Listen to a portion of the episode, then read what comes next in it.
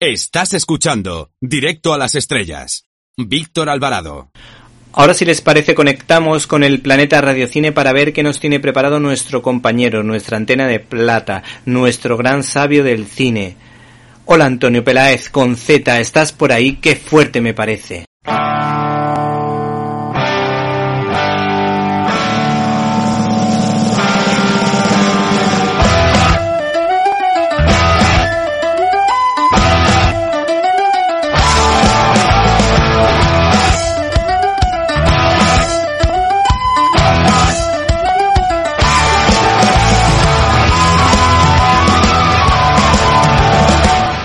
¡Qué fuerte!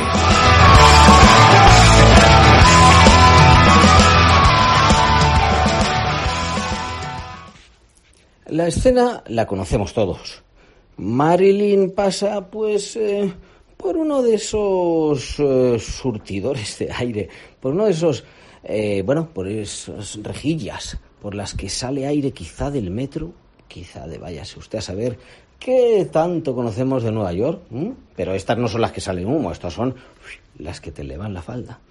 Y al lado del protagonista o coprotagonista, porque todas las miradas se van a ella, de la película, pasa y, uy, que se me sube la falda y se le ven realmente esas piernas impresionantes.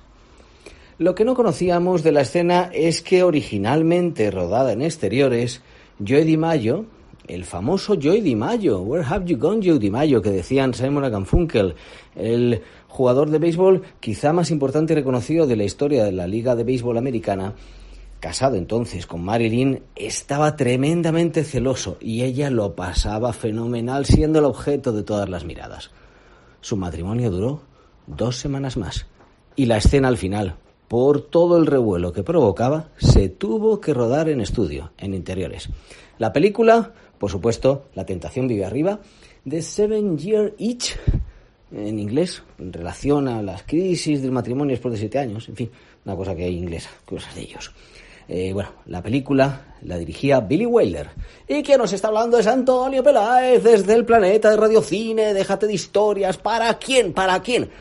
Para el hombre que cuando pasa por esos vendavales de aire y de lluvia y de todo, no se le suben los pantalones, que es Víctor Alvarado, claro que sí, Víctor, viva Víctor, viva directo, directísimo a las estrellas. Soy, bueno, pues esa relación, mm, mm, mm, amor-odio entre Billy Wilder y Marilyn Monroe. Una de las citas más conocidas de Billy Wilder quizás sea pues cuando dijo que él tiene una tía que vive en San Diego, la tía Minnie, y que la tía seguro que se sabría todas las líneas del diálogo perfectamente y que además es una tía súper puntual. Pero que nadie iría a ver a su tía Minnie. Eso era en relación a los dolores de cabeza que le dio Marilyn Monroe durante el rodaje de Con faldas y a lo loco, Some Like It Hot, esa película que hicieron en el año 1958. Bueno, Marilyn parecía que estaba pasando también por un momento, cierto modo, depresivo. Su matrimonio entonces con el escritor de teatro de teatro Arthur Miller. Se juntaba que en ese reparto, esa película, Tony Curtis, pues bueno, siempre según él, porque Tony Curtis es de los que comen una y dicen que se han comido diez. Y no hablamos de la fruta, más o menos. Bueno, pues Tony Curtis había tenido un romance con ella hacía pues unos 10 años, cuando ella estaba recién llegadita a, a Hollywood y de hecho lo volvió a tener. Es más, en sus memorias dice que ella se quedó embarazada, que les juntó a él y a Arthur Miller en una habitación. Dijo que está embarazada de John, Tony Curtis. Arthur Miller le dijo, vete y déjanos de sal de nuestras vidas a Tony Curtis.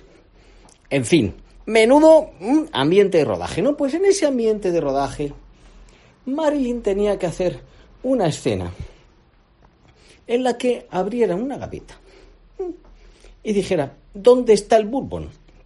59 tomas hubo que hacer. ¿Dónde está el bombón? ¿Dónde está el whisky? ¿Dónde está mi vaso? Bueno, pues lo que hizo Billy Wilder fue ponerle en la cajonera, para que una vez que la abriera, una nota con la frase. ¿Te está gustando este episodio? Hazte fan desde el botón Apoyar del podcast de Nivos. Elige tu aportación y podrás escuchar este y el resto de sus episodios extra. Además, ayudarás a su productor a seguir creando contenido con la misma pasión y dedicación.